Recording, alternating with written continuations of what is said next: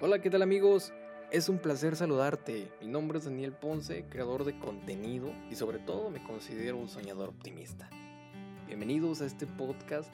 Estoy encantado de tener nuevamente la oportunidad de transmitir por medio de mi voz mensajes positivos para que así, junto conmigo, te atrevas a realizar lo que tanto anhelamos.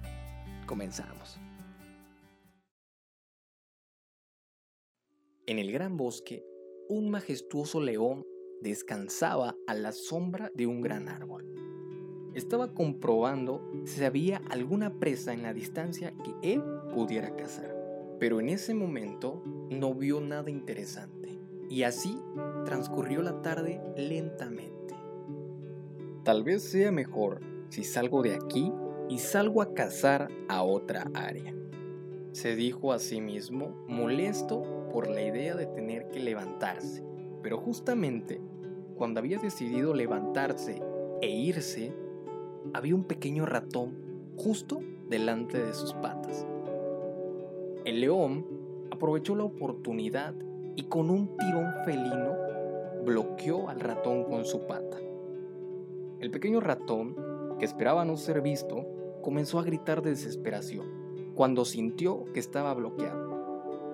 Pero el ratoncito comenzó a rogarle, no me comas, señor león, por favor, no me comas. El león sonrió y comenzó a tirar del pequeño ratón hacia él con su pata. No me comas, señor león, replicó el ratoncito. Solo estaría satisfecho durante unos minutos porque soy muy pequeño. El león pensó que esto era cierto. Ese pequeño ratón habría apaciguado su hambre solo por un momento de levantarse de allí. Y luego mis pequeños huesos se arriesgarían a ir de costado en tu garganta. Esto también era cierto, pensó el león, que dejó de arrastrar el ratón hacia él. Si me dejas ir, estaré agradecido toda la vida, dijo el ratón. El león, movido más por el esfuerzo de tragar esa pequeña comida que por lástima lo dejó pasar.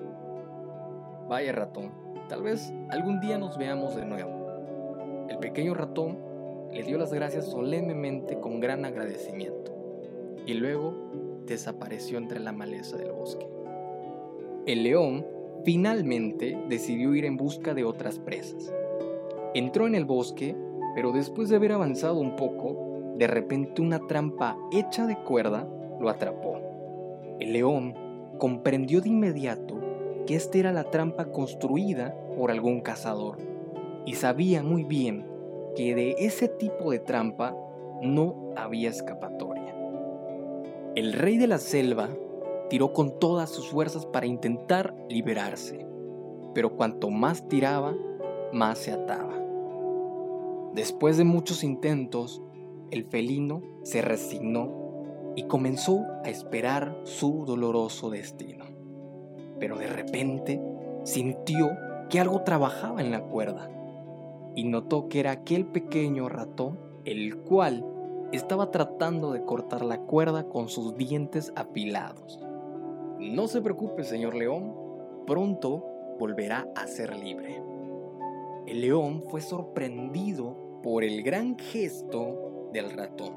Nunca se imaginó que un animal tan pequeño pudiera salvar su vida en esos momentos. Mi ratoncito, te salvé la vida y ahora tú salvas la mía. Eso te hace un gran honor. Mientras tanto, el ratoncito trabajaba rápido royendo la soga para liberar al león de la trampa. Y en unos momentos el león ya estaba libre. Mi pequeño ratón, muchas gracias por haberme liberado de esta terrible trampa. Ahora estamos parejos y de por vida yo también te estaré agradecido. Los dos se saludaron y cada uno siguió su propio camino. Pero el león había aprendido una lección muy importante.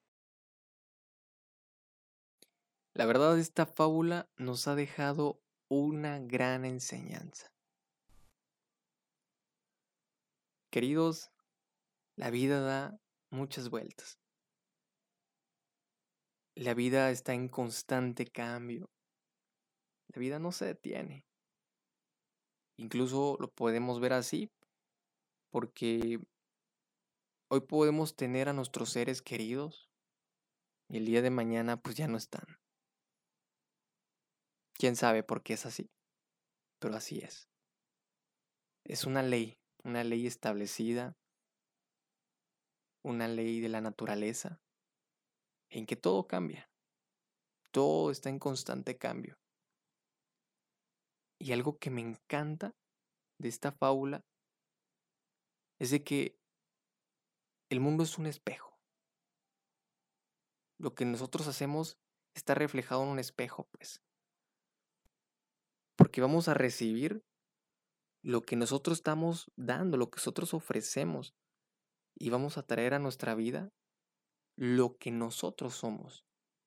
Es como la ley del karma, la ley de la causa y efecto todo lo que damos, el universo o la vida nos los devuelve.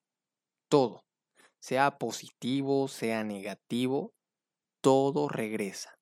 Y algo que hay que marcar es que ningún acto de bondad queda sin su recompensa.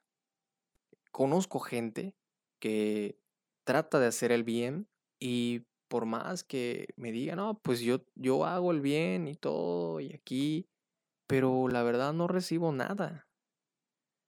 Pues es que yo digo, bueno, brother, tú no estás entendiendo bien esto. Tú no estás entendiendo bien esto. ¿Lo vas a recibir? ¿Vas a recibir tu recompensa? Sí, aquí en la vida, la vas a recibir. Aquí se paga todo. Lo bueno, lo malo, aquí se paga. Y hay que dejar algo muy también en claro, los prejuicios. No sé por qué subestimamos demasiado a las personas no sé por qué estamos en una sociedad en la cual medimos a las personas por el tamaño.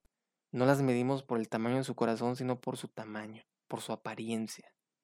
Y algo que es muy cierto es de que a veces tú vas por la calle y te topas a una persona y dices, ay, esa persona no me simpatiza, no me cae bien, cae mal. No, no me cae. es algo que pasa, que pasa muy común y es ahí porque, y ahí es donde entra, pues, ¿por qué hacemos esos prejuicios sin conocer a la persona? No sabemos si esa persona en realidad es buena y nos va a hacer una gran ayuda en nuestra vida. ¿Saben? Yo lo miro así. Yo lo miro la vida, la sociedad, la miro como un rompecabezas. Todos somos una pieza faltante. Todos somos un complemento. Creo que si lográramos poner bien las piezas en el tablero, la sociedad sería diferente. Si lográramos entender la importancia y el valor que cada uno tenemos, sería muy diferente. Y qué bueno que hay fábulas, qué bueno que hay cuentos espirituales, qué bueno que hay este tipo de, de herramientas, podría decirse, que nos ayuda a entender ciertas cosas de la vida. Queridos, ya para terminar este capítulo, pues pudieron dar cuenta que, que mi hermana Nancy no pudo estar conmigo en esta ocasión, pero pues ya estamos preparando el siguiente podcast para darles más contenidos de valor. Y pues hay que recordar, siempre hay que recordar que si queremos cambiar la sociedad, en la cual vivimos o en el país o mejor dicho en el mundo donde habitamos. Hay que medir a las personas por el tamaño de su corazón, no por el de sus apariencias, porque algún día vamos a necesitar de ellas.